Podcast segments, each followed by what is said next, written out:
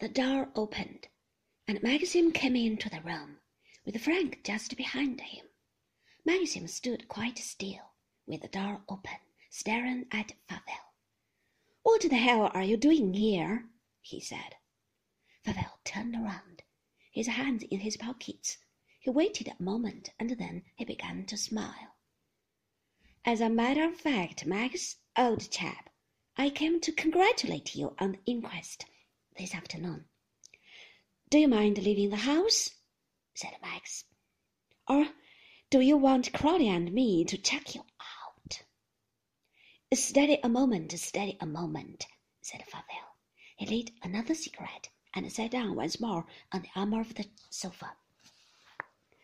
You don't want Frith to hear what I'm going to say, do you? he said. Well, he will if you don't shut. Maxim did not move.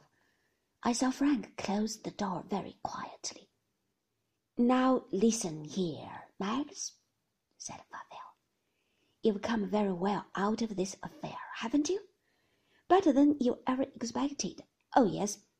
I was in the court this afternoon, and I dare say you saw me. I was there from start to finish.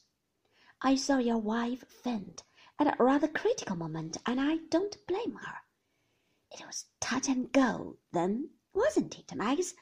What way the inquiry would go? And luckily for you, it went the way it did. You hadn't squared those thick-headed fellows who were acting jury, had you? It looked damn like it to me. Maxim made a move towards Favell, but Favell held up his hand. Wait a bit, can't you? he said. I haven't finished yet. You realize, don't you, Max, old man, that I can make things damned unpleasant for you if I choose. Not only unpleasant, but shall I say dangerous? I sat down on the chair beside the fireplace. I held the arms of the chair very tight. Frank came over and stood behind the chair. Still, Maxim did not move. He never took his eyes off Favell. Oh, yes, he said.